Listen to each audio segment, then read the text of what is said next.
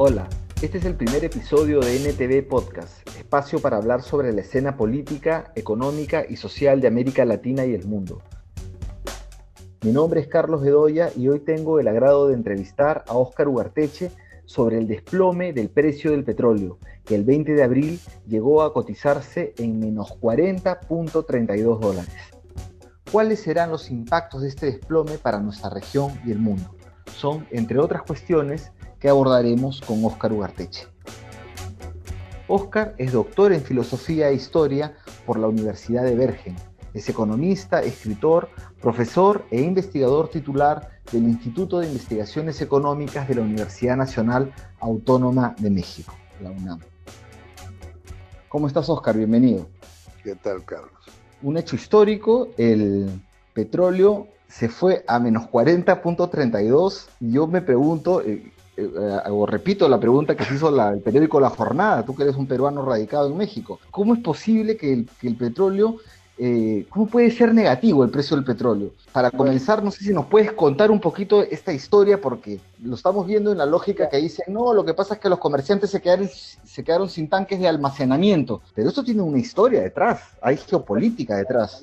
La historia económica es que estamos pasando por la peor crisis económica desde la que hay registro de Producto Bruto Interno, que es 1950. Esto es una bajada del PIB más grande y más pronta, más, más intensa, de lo que fue la bajada del periodo 29-31, que fue una bajada más lenta. Para que tener órdenes de magnitud, para que tengamos una idea de qué estamos hablando, Estados Unidos el año este según la proyección del Fondo Monetario de la semana pasada, de la semana de, segunda semana de abril del 2020, ellos proyectan que Estados Unidos el año 2020 se contraerá 5.9%, que los países europeos de la zona euro se contraerán 7.5%, que Japón se contraerá 5.12%. Y en América Latina, por nombrar algunos países, México se contraerá 6.6%,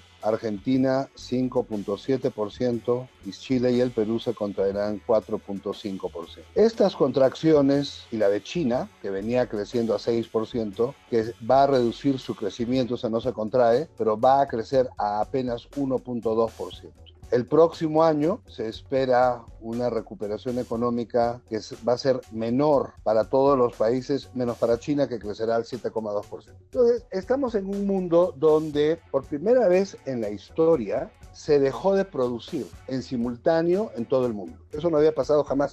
Cuando la gripe española del 18 que tuvo 40 millones de muertos, las exportaciones de Estados Unidos entre el 18 y el 19 crecieron casi 30%. Cuando la Segunda Guerra Mundial, después del desastre, los muertos de la Segunda Guerra Mundial, hay una leve recuperación económica después del 46.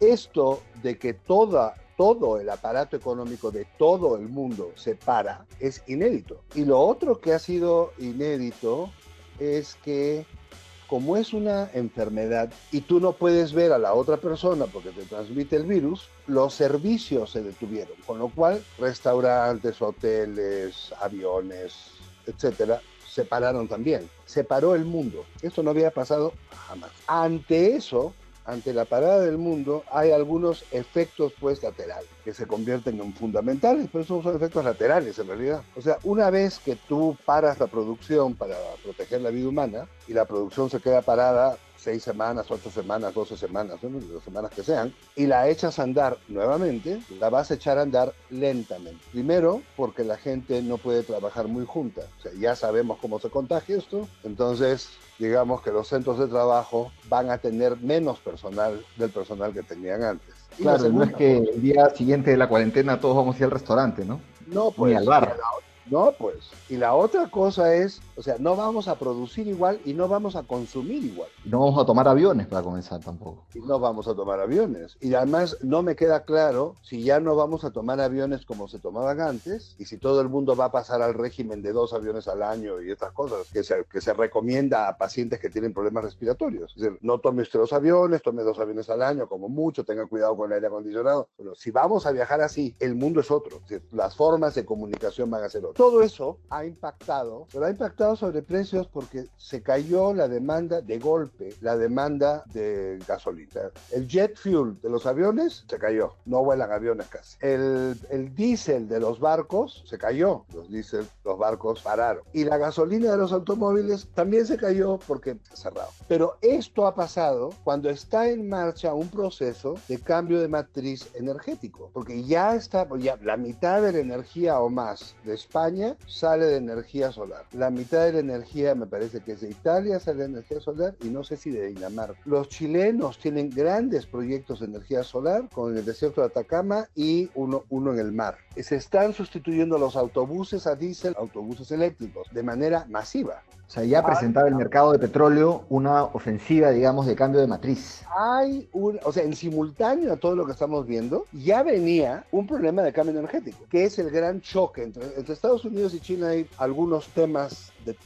de, guerra. Uno es el energético, el otro es telecomunicaciones y el tercero es automotriz. Pero bueno, en el energético, eh, si China importa menos petróleo para, para generar eh, electricidad, los europeos también, y vamos camino en otros países también a reducir el consumo de petróleo para generar electricidad, la demanda a largo plazo de petróleo es una demanda a la baja. Y en el cortísimo plazo, esa demanda se cayó de golpe por, por la enfermedad. Entonces tienes dos problemas. Uno, que es la caída, y el otro es cómo va a ser la recuperación. En ese marco, los que habían hecho apuestas a 60 días con fecha de ayer para entrega de petróleo estadounidense, porque es el West Texas, no es Brent. Brent, que tiene que ver con Medio Oriente, ese está en 20 dólares barril, bajando, pero está en 20 dólares barril. El que se desplomó fue el americano. ¿Y por qué se desplomó? Porque los productores de petróleo en Estados Unidos han seguido sacando petróleo al ritmo de siempre. Para un fabricante de petróleo, ¿qué es mejor? ¿Entregar el petróleo que ya tienes el contrato de entrega o dejar de producir? Entregar el petróleo.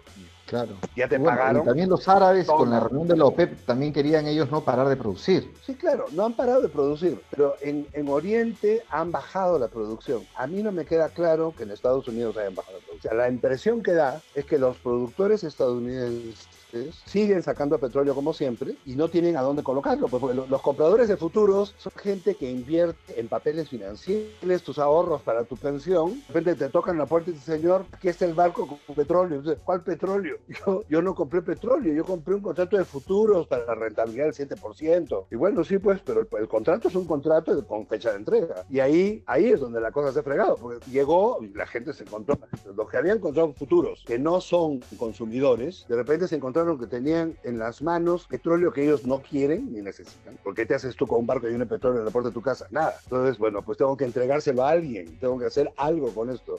¿Dónde se, deposita para que se venda? Ah, bueno, no hay depósitos. ¿Cómo que no hay depósito? No, no hay depósitos. Si usted lo quiere depositar, lo tiene que mandar a, no sé dónde. ¿Eso cuánto va a costar? Tanto. Y eh, escuchando esta mañana a un uh, operador de una empresa operadora de petróleo en Ginebra que se llama Transpacífica, me parece, me parece que Transpacífica se llama la, la empresa de, de, operadora de petróleo, él explicaba que parte del tema era cómo haber sacado el petróleo hasta la costa para poder embarcarlo, porque si no hay en tierra, bueno, lo subes al barco y lo dejas flotando hasta que tengas a quien colocárselo, pero si la demanda está de bajada, el problema va a persistir, solamente que no va a persistir con precios de menos 40, sino que va a persistir en la forma de precios de futuros que siguen bajando, de forma tal de que nadie compra y entonces se deja de producir. Yo creo que ahí para allá vamos. Ese es el... Pero ¿cómo llegamos al precio negativo? O sea, yo te pago más bien a ti para que te lleves el petróleo. El negativo fue una sorpresa para todo el mundo porque es inédito. Y además, en términos financieros, uno no puede trabajar con precios negativos. Claro. Eh, Entonces, en vez de, de, que voy a comprar algo, me pagan porque me lo lleve. Claro. Sí, exacto. ¿Qué es lo que está pasando con la tasa de interés? Claro, ahora esto, hay un, tra hay un trasfondo también geopolítico porque ese mercado petrolero es más en dólares y, y esto no será un ataque al dólar.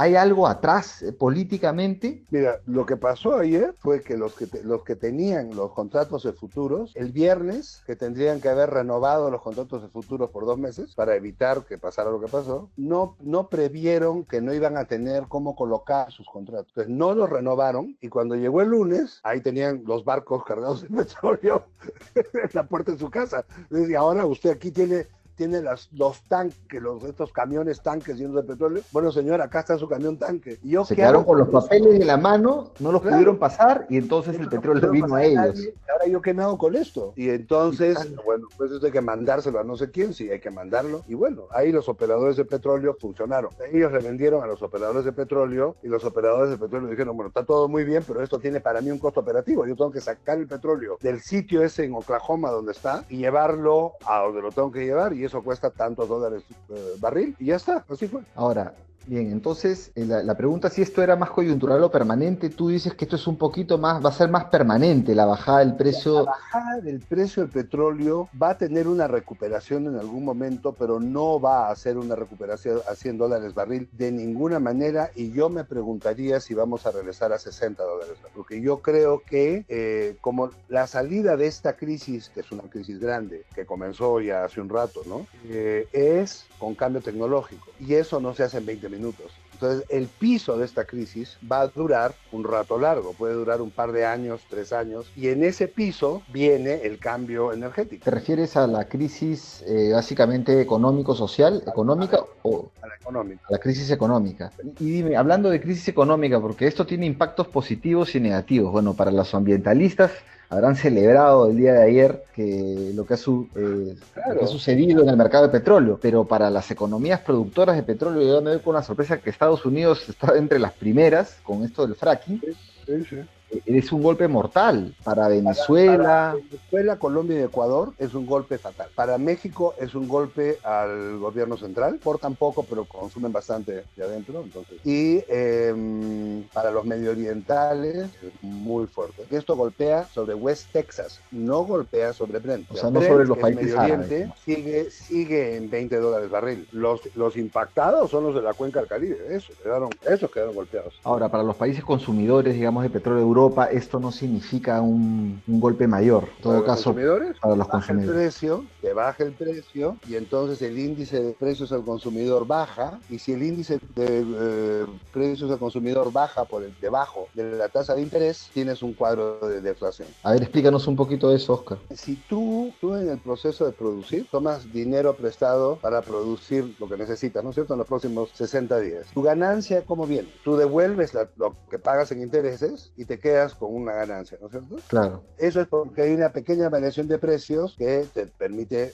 recuperar por arriba de la tasa de interés. Claro. Ahora, ¿qué pasa cuando está por abajo de la tasa de interés? Digamos, tu margen es un poquito mayor. La tasa de interés en México es 6 y la tasa de inflación va a ser 1. Entonces, ¿cómo le vas a hacer? ¿Cómo le vas a hacer? Y esto va a pasar, yo creo, en muchos países. Lo vamos a encontrar con que la tasa de interés está largamente abajo de la tasa de inflación, perdón, que la tasa de inflación está largamente abajo de la tasa de interés y que no hay cómo recuperar el dinero que se invirtió. Y ahí las economías pasan por momentos duros. Para contrarrestar eso es que se ha inyectado liquidez en Estados Unidos. Claro, pero mira, tú comenzabas diciendo en esa entrevista las proyecciones del Fondo Monetario sobre el Producto Bruto Interno, Estados Unidos menos 5.9, Europa, tal. O sea, y con esto el petróleo el petróleo. Antes de la bajada del petróleo. Claro. O sea, la bajada del petróleo ha sido ayer. Estas son predicciones que tienen una semana. Que salieron, lo que pasa es que salieron publicadas ayer, pero tienen la última vez que se revisaron fue hace siete días. Entonces, ayer, esta mañana, o sea, hoy tomamos nota de la bajada del precio del petróleo, miramos estos números y entonces estos números van a ser peor que va a ser mucho peor que O sea, las proyecciones del Fondo Monetario se van a quedar cortas, con la debacle económica que se origina. Con el, sí, sí, sí. Es, un ajuste económico muy duro, ¿no? Sí. sí es fuerte. Para economías como la peruana eh, o la, la, economía chilena, ya que los has puesto juntos con el 4.5 según el Fondo Monetario de, expectativa de, de, crecimiento, ¿no? Menos 4.5. ¿Cómo afecta esto del petróleo? Ah, pues, va, a, va a llevarlo de 4.5 porque se cae el petróleo, pues se cae el cobre, se cae todo lo demás. El petróleo es el dinero de todos, pues se van a caer todos. Porque el consumo mundial se ha caído, todo el consumo mundial se ha caído, entero. Bueno, entonces nos queda claro que esto del petróleo, digamos, a corto plazo no es ninguna buena noticia eh, de repente sí a un largo plazo en un cambio de matriz eh, sea interesante ir dejando el petróleo, o sea, después de esta lección creo que se pasarán a otro tipo, tipo de energía. Y va a haber gente que va a decir ¿para qué queremos dejar el petróleo si está tan barato? Por razones ambientales, vamos a dejarlo, no por precios sino por el, por el efecto ambiental. Hemos visto, toda el mundo entero ha visto que es, con la reducción del consumo de petróleo ha vuelto a la fauna, a los arbolitos en las ciudades, los ríos se han limpiado, sí, el smog. los mares se han limpiado, el aire se ha limpiado, entonces estamos en un mundo que está bastante mejor, con poquísimo consumo de petróleo de lo que estaba con alto consumo de petróleo. Pero lo hemos aprendido por accidente, por, por lo que pasó. Claro, por la cuarentena que ha dejado, eh, digamos, a las ciudades vacías, ¿no? O sea, hacían imágenes de, las imágenes de Lima, Santiago, Bogotá, México, lucen vacías. Incluso en países donde no hay una cuarentena oficial, como en el caso de Nicaragua, igual la gente está metida en su casa, ¿no? Y las,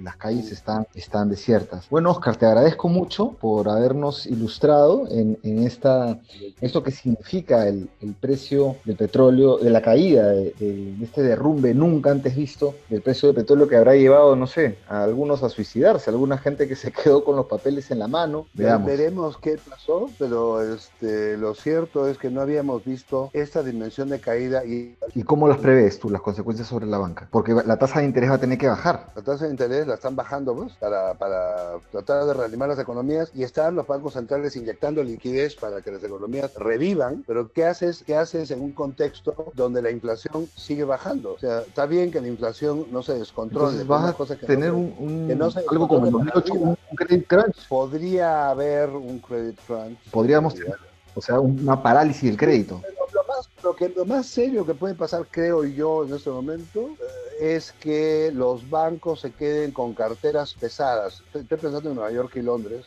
con garantías de, estas, de estos futuros de petróleo. Entregaste al banco la garantía de los futuros de petróleo por 50 millones de dólares y de repente te encuentras que la garantía vale cero. Tú ya prestaste los 50 millones y ahora... Solamente en lo último que has dicho me he preocupado un montón porque si en eso se mete la banca de inversión y los fondos de las AFPs que están metidas ahí, ya no va a ser una caída pues de, no sé, del 60%, no, depende de más, de los fondos. Pero ahí hay que ver dónde están metidos, no sé dónde están metidos, pero habría que ver dónde están metidos. Esperemos a ver, estamos en calientito, esperemos a ver qué, qué sale, ¿no? Pero puede tener también un impacto sobre la banca de inversión, me parece.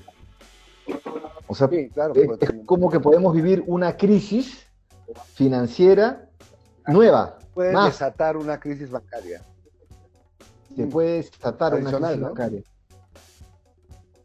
Muchas gracias, Oscar, por este análisis tan interesante sobre el desplome del precio del petróleo. Con nosotros será hasta otro episodio de NTD Podcast.